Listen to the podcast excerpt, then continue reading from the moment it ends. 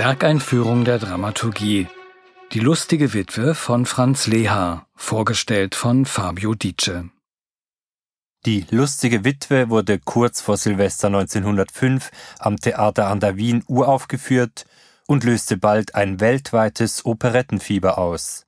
Nach 778 Vorstellungen in London breitete sich die Merry Widow, wie das Stück auf Englisch heißt, über den ganzen Globus aus und insbesondere in New York bestimmte das erfolgreiche Stück bald auch den Alltag. Man trug Merry Widow Hüte, rauchte Merry Widow Zigarren und schlürfte Merry Widow Cocktails. Zudem verbreiteten sich die einprägsamen Melodien, die Franz Lehar komponiert hatte, rasch über das damals noch neue Medium der Schallplatte. Man kann bei diesem Phänomen eindeutig von den Anfängen der Populärkultur sprechen. Franz Lehar wurde 1870 in der österreichisch-ungarischen Monarchie geboren und feierte seine ersten Erfolge als Operettenkomponist in Wien kurz nachdem Johann Strauss, der Schöpfer der Fledermaus und wichtigste Repräsentant der Wiener Operette im 19. Jahrhundert, gestorben war.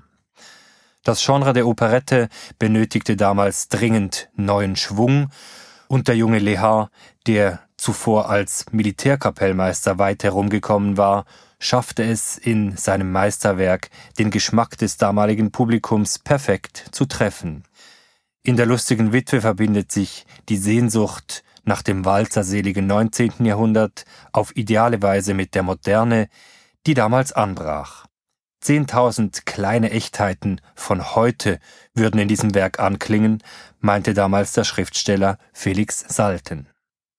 Leha übernahm die Komposition der lustigen Witwe kurzfristig im Sommer 1905 und glücklicherweise ging ihm die Arbeit leicht von der Hand.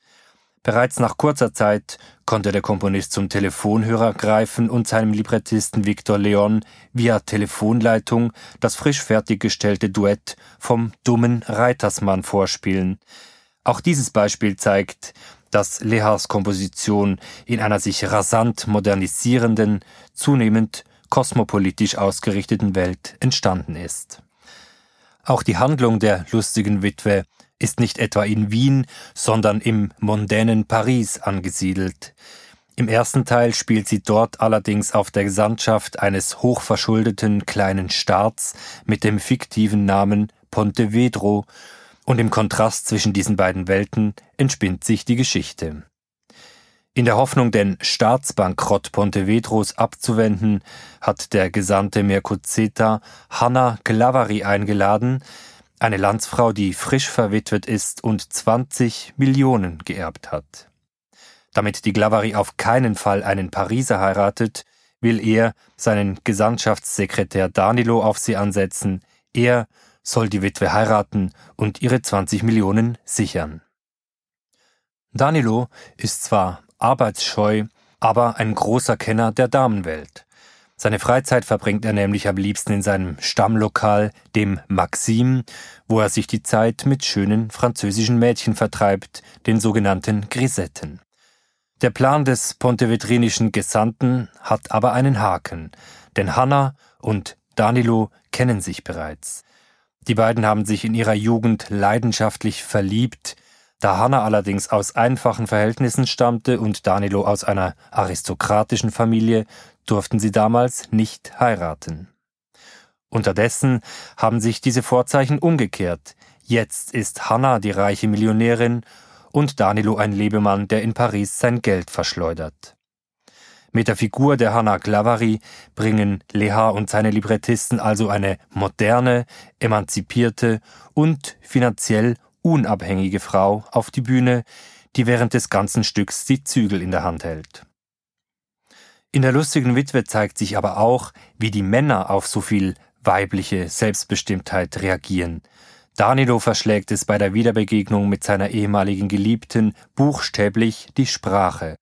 Hannas Millionen würden ihn kein bisschen interessieren, sagt er, und er schwört, ihr nie zu sagen, ich liebe dich. Fürs Erste sieht es für diese dringend notwendige Heirat und das Schicksal der 20 Millionen also nicht gut aus. Andererseits ist von der ersten Begegnung an spürbar, dass die alte Liebe zwischen Hanna und Danilo wieder aufflackert. Es knistert und zwar gewaltig. Und aus dieser Spannung zwischen Leidenschaft und Verweigerungshaltung beginnt ein lustvolles, erotisches Spiel voller Ironie, das die ganze Handlung bestimmt.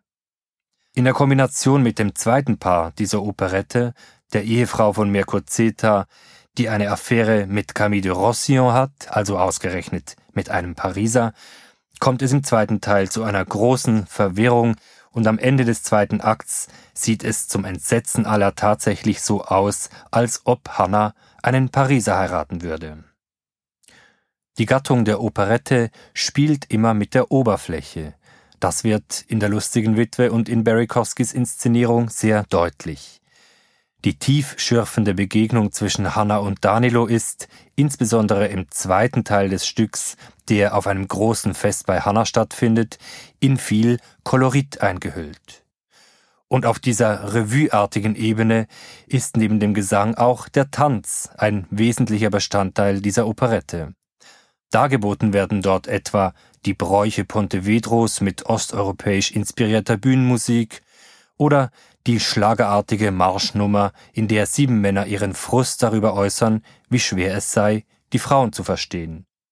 Zu Beginn des dritten Akts wird ein Cakewalk getanzt, ein aus den USA stammender Tanz, der in Europa damals noch neu war, und schließlich treten noch Danilos Grisetten mit einem französischen Concon auf. Für die Uraufführungszeit war das eine sehr eigenartige, aber eben auch reizvolle Aneinanderreihung von Stilen. Nebensächlich sind diese Nummern nicht, denn gerade wenn vom Studium der Weiber oder von der Ehe nach Pariser Art gesprochen wird, sind das natürlich Kommentare auf die damals erstarkende Frauenbewegung oder über freiere Formen des partnerschaftlichen Zusammenlebens. Und dennoch dienen diese oberflächlichen Momente auch einfach der Unterhaltung.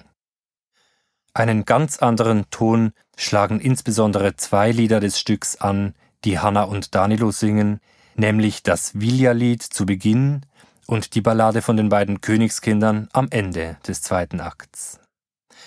In diesen im Ton märchenhaften Liedern ist man auf einmal mit den wahren Gefühlen von Hanna und Danilo konfrontiert, die hier durch ihre Ernsthaftigkeit und Verletzlichkeit berühren. Der Musikwissenschaftler Karl Dahlhaus kommentiert dies sehr schön, wenn er sagt, gleichgültig wie überstürzt sich im Vordergrund die Intrige vorwärts bewegt, sei auf dieser Ebene alles immer schon vorentschieden, und zwar wie im Märchen zum Guten. Das Märchenhafte hat Barry Kosky auch in seiner Inszenierung aufgegriffen. Er präsentiert hier, wie er selber betont, eine Welt, die es so nur auf der Bühne des Opernhauses Zürich gibt. Die gesellschaftlichen und politischen Töne, die im Libretto anklingen, rücken bei ihm in den Hintergrund. Am meisten interessiert sich Koski für die komplexe, vielschichtige Beziehungsebene zwischen Hanna und Danilo, für die Vergangenheit, die sie miteinander haben, die Tücken, die diese Wiederbegegnung mit sich bringt und die Ängste und Hoffnungen, die mit einer möglichen gemeinsamen Zukunft verbunden sind. Im großen Kontrast zu den klamaukigen Dialogen und den getanzten Revue-Nummern, die in den opulenten Kostümen des Italieners Gianluca Vallaschi vorüberziehen, vertieft Barry Kosky die Dimension der vergangenen Zeit, die in jeder Begegnung von Hannah und Danilo spürbar ist, in einer zusätzlichen Rahmenhandlung. Zu den historischen Klängen einer Klavierwalze von Franz Lehar, einer etwas mechanischen und doch sehr frei interpretierten Fantasie über Themen aus der lustigen Witwe, zeigt er zu Beginn, wie Hannah sich an eine lang vergangene Zeit erinnert. Und zuletzt, nachdem Danilo sein hartnäckiges Schweigen endlich gebrochen hat und alles zu seinem guten Ende gekommen ist, bleibt bei Barry Kosky eine melancholische, lustige Witwe, mit ihren Erinnerungen allein zurück.